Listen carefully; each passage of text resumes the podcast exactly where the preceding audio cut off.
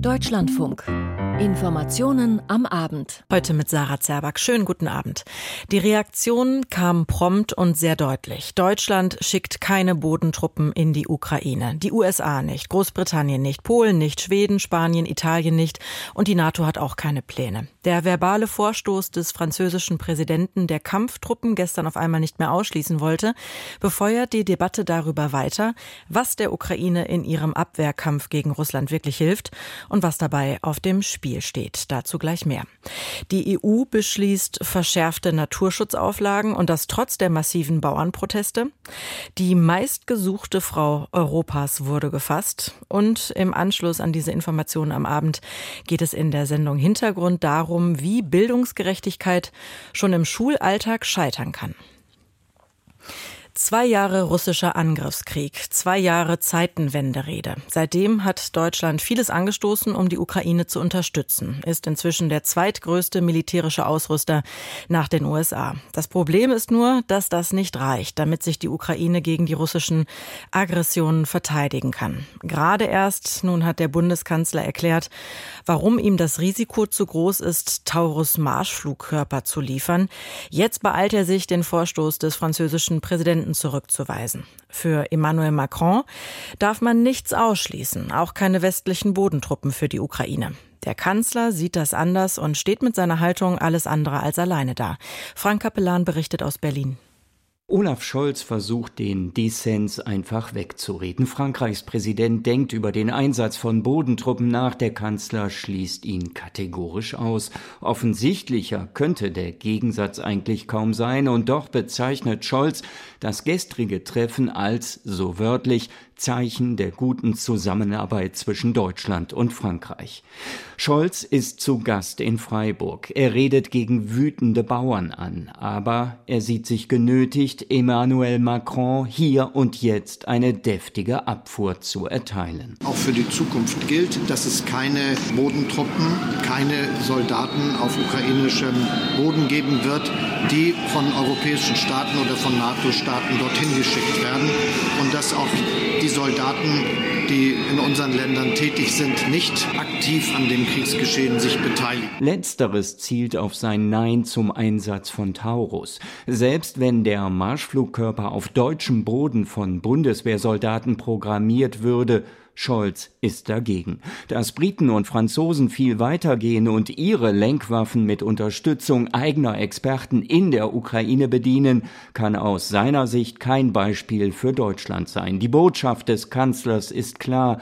Macron steht mit seinem Nachdenken über Bodentruppen ziemlich allein da. Das meint auch Verteidigungsminister Boris Pistorius. Ich weiß nicht, was der Antrieb war. Ich glaube, die Antwort, die gestern Abend gekommen ist von den anderen, ist relativ relativ eindeutig gewesen. Pistorius ist gerade zu Gast in Wien. Österreichs Verteidigungsministerin Claudia Tanner pflichtet ihm bei, sieht in den Äußerungen Macrons ein besorgniserregendes Signal, das da gestern äh, ausgegangen ist von Seiten Frankreichs. Und ihr Amtskollege verspricht, die deutsche Regierung werde niemals eigene Soldaten in die Ukraine schicken. Ja, das schließe ich aus. Das ist von Anfang an deutsche Position gewesen. Boots on the ground ist keine Option für die Bundesrepublik Deutschland. Macron sorgt also für einigen Wirbel. Auch der grüne Vizekanzler widerspricht dem französischen Präsidenten. Robert Habeck fordert Frankreichs Führung dazu auf, der Ukraine militärisch mehr zu helfen, statt über Bodentruppen nachzudenken. Gibt der Ukraine die Munition und die Panzer, die zur Verfügung gestellt werden können, jetzt. Uneins ist die Ampelkoalition aber weiter über eine mögliche Taurus-Lieferung. SPD-Fraktionschef Rolf Mützenich begrüßt es, dass der Kanzler unter Verweis auf den dafür notwendigen Einsatz deutscher Soldaten in der Ukraine bei seinem Nein bleibt. Seine Analyse Deutschland könnte damit in den Krieg gezogen werden, hält Mützenich für richtig. Ich hoffe, dass Sie auch von allen beiden anderen Koalitionspartnern voll vollumfänglich geteilt wird. Und für mich ist die Erfahrung und das Wort eines Bundeskanzlers wichtiger als irgendwelche Spekulationen einer Abgeordneten aus Düsseldorf. Marie-Agnes Strack-Zimmermann allerdings, die Abgeordnete aus Düsseldorf, Vorsitzende des Verteidigungsausschusses, freie Demokratin, erklärt heute, sie sei fassungslos über das Nein des Kanzlers. Wo ein Wille ist, ist in der Tat ein Weg. Und ich frage mich natürlich, wer berät den Kanzler? Und auch die grüne Fraktionschefin Britta Hasselmann ist vom Argument des Kanzlers nicht überzeugt, der Taurus müsse bereitgestellt werden. Gemeinsam mit Fachexpertinnen und Fachexperten sind wir der Auffassung, dass dies auch ohne Soldatinnen und Soldaten in der Ukraine möglich ist. Die Debatte über den Marschflugkörper dürfte also noch nicht beendet sein. Frank Kapellan berichtete. Es kommt nun wenig überraschend, dass die Ukraine die Debatte begrüßt und ebenso wenig überraschend kommen die scharfen Warnungen aus Moskau. Aus dem Rest Europas gibt es breite Ablehnung und deutliche Worte aus der NATO. Helga Schmidt. Es dauerte mehrere Stunden, bis aus dem NATO-Hauptquartier die ersten Reaktionen kamen. Gegen Mittag die Antwort vom NATO-Generalsekretär. Jens Stoltenberg sagte, das Militärbündnis habe keine Pläne, Kampftruppen in die Ukraine zu entsenden. Stoltenberg erinnerte an die Strategie der Allianz seit Kriegsbeginn. Weil Russlands Angriff völkerrechtswidrig ist, hat die Ukraine das Recht auf Selbstverteidigung, so die Strategie, und die NATO-Länder haben das Recht, die Ukraine mit Waffen zu unterstützen. Die NATO will nicht Kriegspartei werden, das hatte Stoltenberg vorher bei jeder Gelegenheit betont und damit ausgeschlossen, dass die Allianz eigene Soldaten in die Ukraine schickt. Ähnliche Absagen kamen danach von NATO-Ländern wie Polen, Tschechien, die Slowakei und Ungarn. Der britische Premierminister Rishi Sunak sagte, es gebe keine Pläne für größere Truppenverlegungen in die Ukraine. EU-Diplomaten halten den Vorstoß von Macron für problematisch. Sie fürchten, dass der gewünschte der Eindruck westlicher Geschlossenheit verloren geht. Aus Brüssel war das Helga Schmidt. Die USA machen seit Wochen Druck auf beide Seiten, sich zu einigen, auf die Hamas und auch auf Israel. Es geht um eine mehrwöchige Waffenruhe, darum, dass die israelischen Geiseln endlich freikommen und darum, dass die Bodenoffensive auf Rafah doch noch verhindert werden kann. Jetzt hat US-Präsident Biden mit seinem Optimismus doch viele Beobachter überrascht. Benjamin Hammer. Joe Biden war gerade bei einem Fernsehdreh und aß ein Eis, als sich der US-Präsident zu einem Thema äußerte, das nicht gerade zur Situation passte. Biden wurde nach einer möglichen Waffenruhe gefragt. Ich hoffe, dass es zu Beginn, ich meine am Ende des Wochenendes soweit ist. Mein nationaler Sicherheitsberater sagt mir, dass wir kurz davor stehen. Wir sind noch nicht fertig, aber ich glaube, nächsten Montag haben wir eine Waffenruhe. Am nächsten Montag schon? Davon war bisher in den Medien, die sich auf Verhandlungskreise berufen, keine Rede. Bislang hieß es, dass es seine Waffenruhe vor Beginn des islamischen Fastenmonats Ramadan geben könnte. Der beginnt etwa eine Woche nach dem von Joe Biden genannten Datum. Israelische Medien erinnerten heute noch einmal daran. Hat sich der US-Präsident also schlicht vertan? So oder so bemühen sich heute beide Konfliktparteien, nicht allzu viel Optimismus zu verbreiten. Ein Vertreter Israels wird von der Seite Ynet zitiert, er wisse nicht, worauf sich Bidens Optimismus stütze. Ein Vertreter der Hamas sagte, Bidens Äußerungen seien voreilig. Die US-Regierung macht seit Wochen Druck auf beide Seiten, sich zu einigen. Damit sollen eine Freilassung der israelischen Geiseln und eine mehrwöchige Waffenruhe ermöglicht werden. Die USA wollen verhindern, dass Israel schon bald eine Bodenoffensive in Rafah im Süden des Gazastreifens beginnt. Dort befinden sich über eine Million Zivilisten.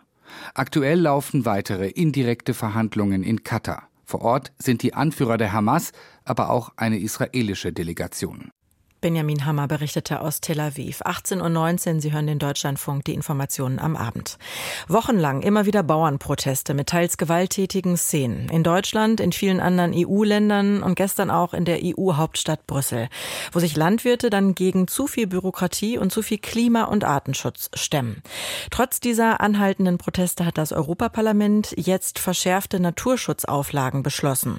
Das stand bis zum Schluss, Schluss auf der Kippe, nachdem sich auch konservative und Rechte dagegen positioniert hatten. Caroline Born darüber, was genau in dem Gesetz steckt und ob damit die EU-Klimaziele doch noch erreicht werden können. Es hat lange gedauert, aber die Mühe hat sich gelohnt. So sieht es der Chefverhandler im EU-Parlament, César Luena. La Unión Europea necesitaba dotarse Das Gesetz zur Wiederherstellung der Natur gehe über den reinen Schutz der Natur hinaus, so der spanische Sozialdemokrat. Und zwar, indem es kaputte Ökosysteme wieder in einen angemessenen Zustand versetzen soll. Durch Renaturierungsmaßnahmen, wie Flüssen mehr Raum zu geben oder Wälder aufzuforsten. Bis 2030 auf einem Fünftel der Flächen in der EU. Darauf haben sich die Mitgliedstaaten und das EU-Parlament bereits im Herbst geeinigt. Die Zustimmung der Abgeordneten in Straßburg nur noch Formsache. Doch die christdemokratische Fraktion stimmt mehrheitlich dagegen obwohl deren Verhandlungsführerin das Ergebnis zunächst gelobt hatte. Fraktionschef Manfred Weber von der CSU. Das Gesetz ist schlecht gemacht und wird den Herausforderungen nicht gerecht. Wir stehen als Christdemokraten zu den Klima- und Biodiversitätszielen, aber dieses Gesetz bringt uns dabei nicht weiter. But this law is not delivering on these issues. Zu viel Bürokratie und Berichtspflichten für die Bauern, so die Kritik. Und das Gesetz könnte die Ernährungssicherheit gefährden.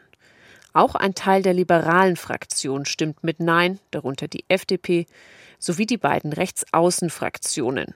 Doch um das Gesetz zu kippen, reicht es nicht. 329 Abgeordnete sind dafür, 275 dagegen.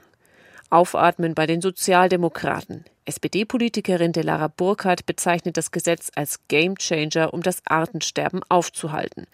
Den Christdemokraten wirft Burkhardt vor, das Gesetz dafür genutzt zu haben, um neue Mehrheiten mit dem Rechtsaußenlager zu testen. Ähnlich sieht es Jutta Paulus von den Grünen. Es ist beunruhigend, dass viele Abgeordnete der Europäischen Volkspartei sich ins Lager der Antieuropäer geschlagen haben und dieses Gesetz ihrer eigenen Kommissionspräsidentin ablehnen wollten. Das Gesetz ist gegenüber dem ursprünglichen Kommissionsvorschlag von 2022 deutlich abgeschwächt worden. Die Mitgliedstaaten bekommen bei der Umsetzung mehr Spielraum und können eine Notbremse ziehen, sollte die Ernährungssicherheit bedroht sein. Dass die nicht gefährdet werden darf, ist als Ziel des Gesetzes verankert.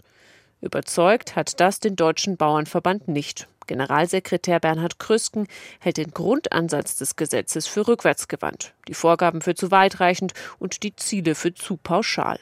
Zudem wertet Krüsken den Beschluss als Rückschritt für die Kooperation zwischen Landwirtschaft und Naturschutz.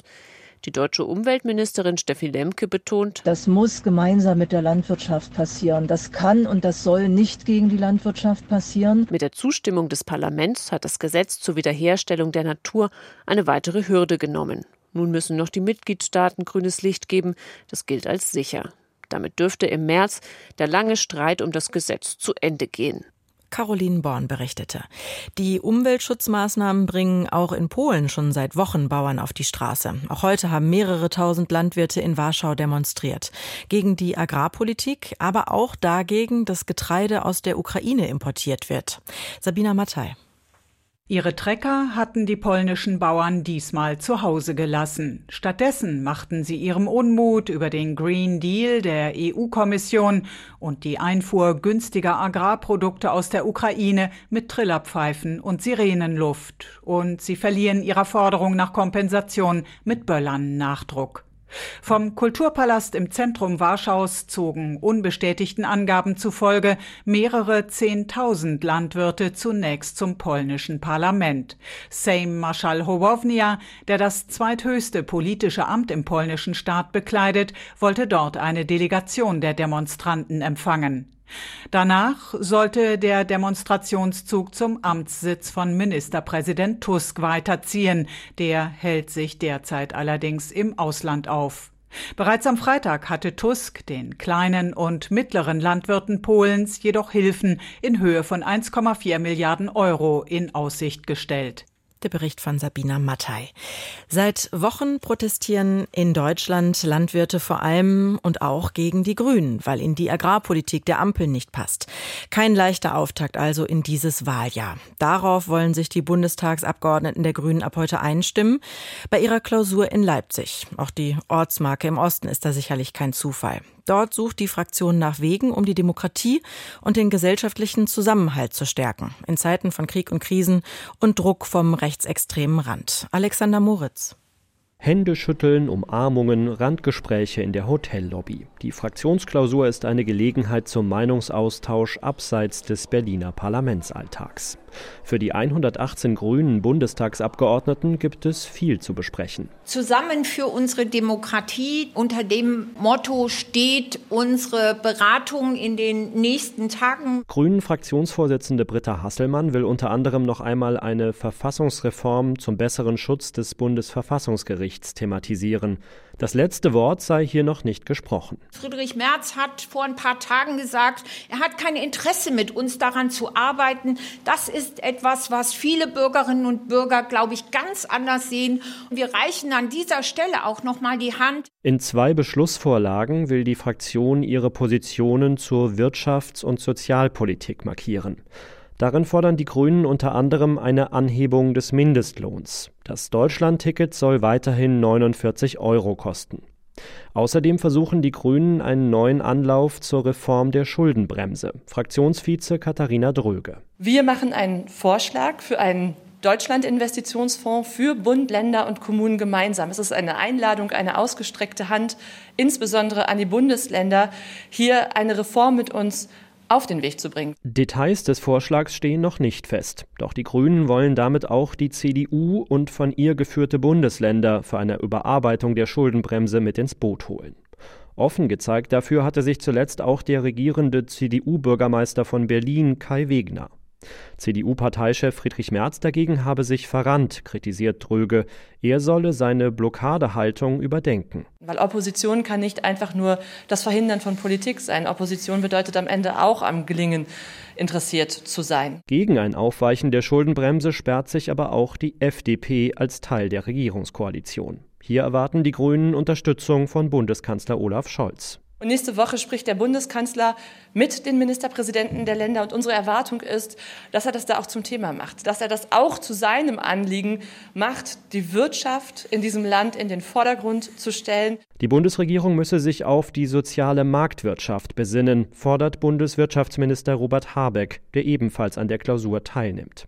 Soziale Marktwirtschaft. Für Habeck ist das auch eine vielversprechende Antwort auf gesellschaftliche Polarisierung und politischen Populismus. Die Gewinne des Landes, die sollen am Ende der Wohlfahrt der Menschen dienen, dem Land dienen. Natürlich soll Leistung sich lohnen, aber am Ende zielt wirtschaftliche Prosperität auf die Stärke des Landes und nicht auf den einzelnen Erfolg von einer Person oder einem einzelnen Unternehmen. Dass die Fraktionsklausur im sächsischen Leipzig stattfindet, ist angesichts der bevorstehenden Landtagswahlen in Sachsen, Thüringen und Brandenburg sicher kein Zufall. Einen besonderen Schwerpunkt zur Wahlstrategie gibt es, zum Unmut mancher Ostgrüner aber nicht. Aus Leipzig war das Alexander Moritz. Sie gehörte zur sogenannten dritten Generation der RAF. Die Linksterroristin Daniela Klette war drei Jahrzehnte lang auf der Flucht. Jahrzehntelang wurde also nach ihr gefahndet, wegen mehrerer Überfälle und versuchten Mordes. Jetzt wurde sie in Berlin festgenommen. Die zuständige Staatsanwaltschaft sitzt im niedersächsischen Pferden. Sie hat zusammen mit dem LKA und der niedersächsischen Innenministerin am Nachmittag Details ergänzt. Unter anderem, dass inzwischen auch eine zweite Person festgenommen genommen wurde. Bastian Brandau. Ein Hinweis im vergangenen November habe die Ermittler zu der Spur geführt, die letztlich gestern in Berlin zur Festnahme einer verdächtigen Person geführt hatte. Der Präsident des Landeskriminalamtes Niedersachsen, Frido de Vries. Wir sind sicher, dass es sich bei der Festgenommenen um die seit 30 Jahren im Untergrund lebende Daniela Klette handelt. Damit endet diese knapp neun Jahre andauernde Fahndung. Die Verdächtige habe sich festnehmen lassen, ohne Widerstand zu leisten. Sie habe sich mit einem italienischen Dokument ausgewiesen. Daniela Klette, Jahrgang 1958, wird der dritten Generation der linksextremen Terrorgruppe RAF zugerechnet. Die RAF hatte sich 1998 für aufgelöst erklärt. Daniela Klette war da bereits gemeinsam mit ihren zwei Mitstreitern Ernst Volker Staub und Burkhard Garweg untergetaucht. Ihnen wird vorgeworfen, 1993 mit Sprengstoff einen Anschlag auf die Justizvollzugsanstalt Weiterstadt in Hessen verübt zu haben. Ab dem Jahr 1999 sollen die drei durch Überfälle unter anderem auf Banktransporter und Supermärkte Geld erbeutet haben, um ihr Leben im Untergrund zu finanzieren. Die Ermittlungen zu diesen Tatvorwürfen führt die Staatsanwaltschaft Pferden an der Aller wo Daniela Klette heute Morgen hingebracht worden sei. Der Leiter der Staatsanwaltschaft Clemens Eimterbäumer. Der Ermittlungsrichter hat heute Morgen insgesamt sechs Haftbefehle verkündet, von denen fünf Haftbefehle vom Amtsgericht Pferden ausgestellt und eine vom Amtsgericht Duisburg. Und Gegenstand der Haftbefehle sind insgesamt sechs Überfälle aus dem Zeitraum von Juli 1999 bis 2015, wobei die meisten Taten in dem Zeitraum von 2015 bis 2016 stattgefunden haben. Von einem Meilenstein in der deutschen Kriminalgeschichte spricht die Innenministerin Niedersachsens Daniela Behrens von der SPD. Es handelt sich für die Polizei Niedersachsen unbestritten um einen der größten Fahndungserfolge der vergangenen Jahrzehnte. Daniela Klette werden schwerste Straftaten zur Last gelegt und angesichts der Vielzahl der mutmaßlich verübten skrupellosen und gewalttätigen Überfälle ist davon auszugehen, dass von ihr auch bis heute noch eine latente Gefahr für die öffentliche Sicherheit und Ordnung ausgeht. Eine Waffe sei bei der Festnahme und der andauernden Untersuchung der Wohnung nicht gefunden worden, hieß es heute von Seiten des LKA Niedersachsen. Gefunden habe man aber zwei Magazine sowie Munition. Auf ihrer Südamerika-Reise gratulierte auch Bundesinnenministerin Nancy Faeser, SPD, zum Fahndungserfolg. Und damit hat man gesehen, dass der Rechtsstaat sehr funktionsfähig ist, auch Leute im Untergrund nach vielen Jahren aufgreifen kann. Und ich finde, das ist auch ein gutes Zeichen zu sagen, niemand kann sich im Untergrund sicher fühlen, denn dieser Rechtsstaat funktioniert. Am Nachmittag wurde bekannt, dass Beamte in Berlin einen weiteren Verdächtigen festgenommen haben. Geschlecht und Alter zufolge, so der niedersächsische LKA-Präsident de Vries, könnte es sich um einen der gemeinsam mit Daniela Klette untergetauchten Männer handeln. Wir können nicht zum jetzigen Zeitpunkt sagen, um, welche, um wen es sich handelt. Auch hier geht es darum, dass wir ein Ausweisdokument haben, aber dass wir auch nicht sicher sind, ob es echt ist, ob die Angaben stimmen. Und insofern bedarf es da noch äh, Geduld, bis wir verifizieren können und identifizieren können, wen genau die Polizei dort in Berlin festgenommen hat. 18.31 Uhr, Sie hören die Informationen am Abend im Deutschlandfunk. Die CDU ist gerade dabei, ihren Markenkern neu zu finden oder ihn zumindest zu definieren. Der soll auf jeden Fall deutlich konservativer sein als noch zu Kanzlerinnenzeiten. Das ist Parteichef Merz besonders wichtig und so steht es auch im Entwurf des neuen Grundsatzprogramms. Der soll jetzt auf Regionalkonferenzen diskutiert werden, bevor der Parteitag im Mai dann letztlich darüber abstimmt. Zur Stunde geht's los. Katharina Hamburger berichtet. Durch sechs Städte in sechs verschiedenen Bundesländern führt die CDU ihre Vorstellungstour für das neue Grundsatzprogramm der Partei. Mit dabei auch der Parteivorsitzende Friedrich Merz und Generalsekretär Carsten Linnemann. Heute ist der Auftakt in Mainz. Dabei soll das rund 70-seitige Programm, das zwar vom Bundesvorstand beschlossen, aber noch immer im Entwurfsstadium ist, mit der CDU-Basis debattiert werden. Am Ende müssen es die Mitglieder nicht nur unterstützen, sondern sie müssen eben auch die Gelegenheit haben, hier nochmal in eine vertiefte Debatte zu gehen. Sagt die stellvertretende CDU-Vorsitzende und Mitglied der Programm- und Grundsatzkommission Karin Prien unserem Hauptstadtstudio. Diese vertiefte Debatte, sie dürfte auch ein Vorgeschmack sein auf den Parteitag im Mai, bei dem das Grundsatzprogramm final verabschiedet werden soll und für den jetzt schon zahlreiche Änderungsanträge erwartet werden. Im dreistelligen Bereich, meint Karl-Josef Laumann, Vorsitzender der Arbeitnehmervereinigung in der CDU, der CDA.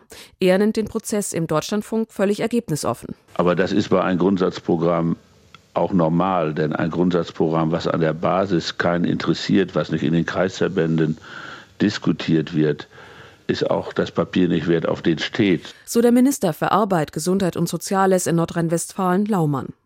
Zu debattieren dürfte es bei den Regionalkonferenzen einiges geben. Das ist in den vergangenen Wochen immer wieder deutlich geworden.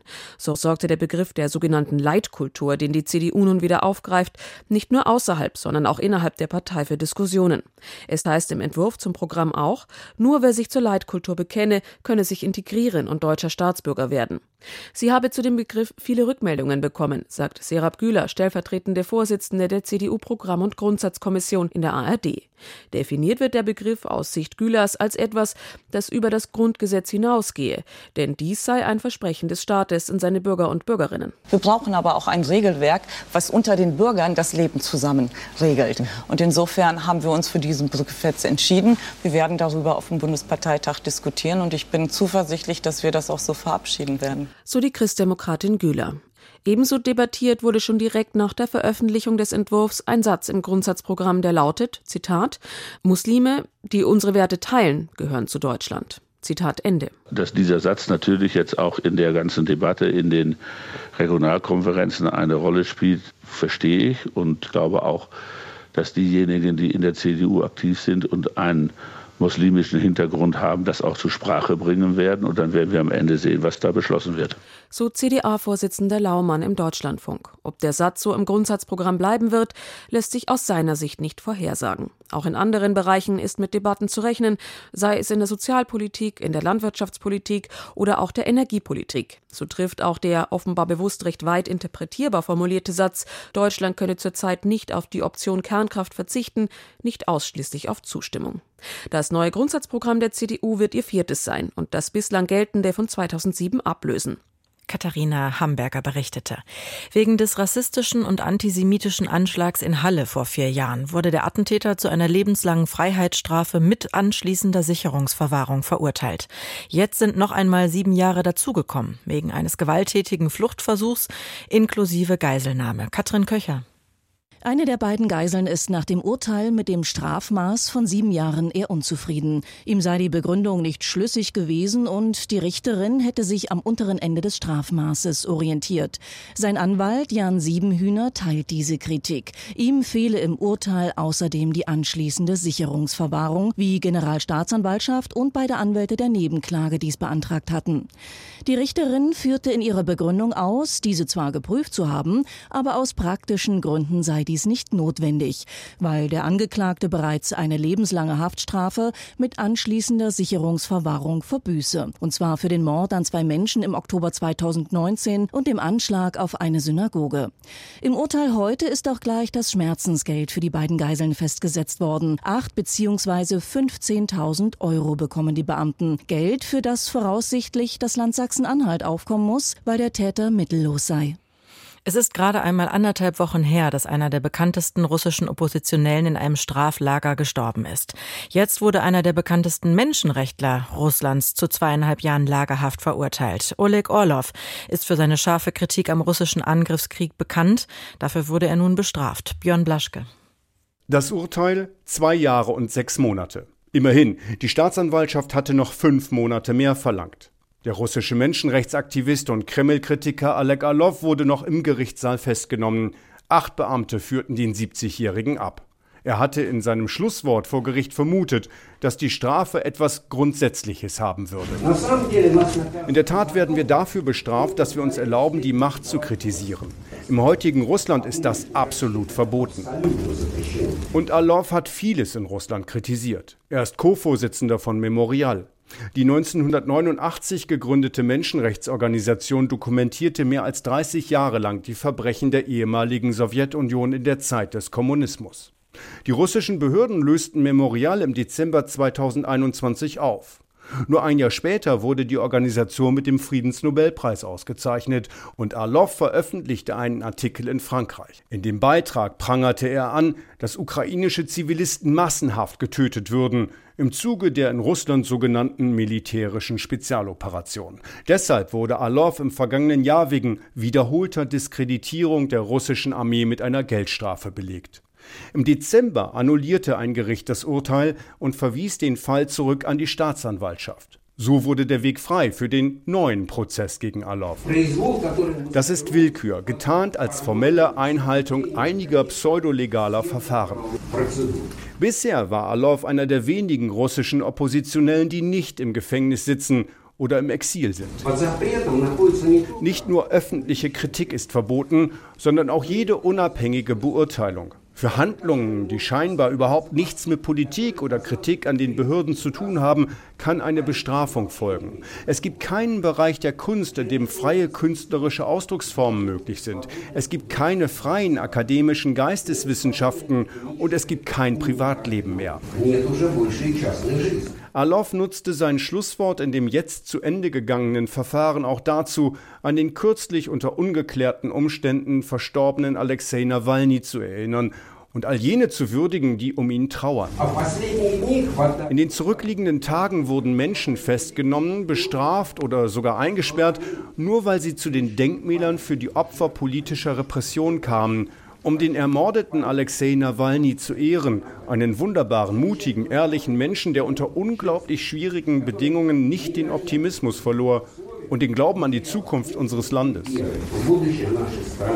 Alov kann versuchen, das jetzt gegen ihn verhängte Urteil anzufechten. Wie aussichtsreich eine Revision ist, ist fraglich. Björn Blaschke war das über das Urteil gegen den bekannten Menschenrechtsaktivisten Orlov in Moskau. Und damit enden diese Informationen am Abend hier im Deutschlandfunk. Ich bin Sarah Zerback und sage im Namen des gesamten Teams Danke für Ihr Interesse, fürs Zuhören und wünsche Ihnen noch einen schönen Abend.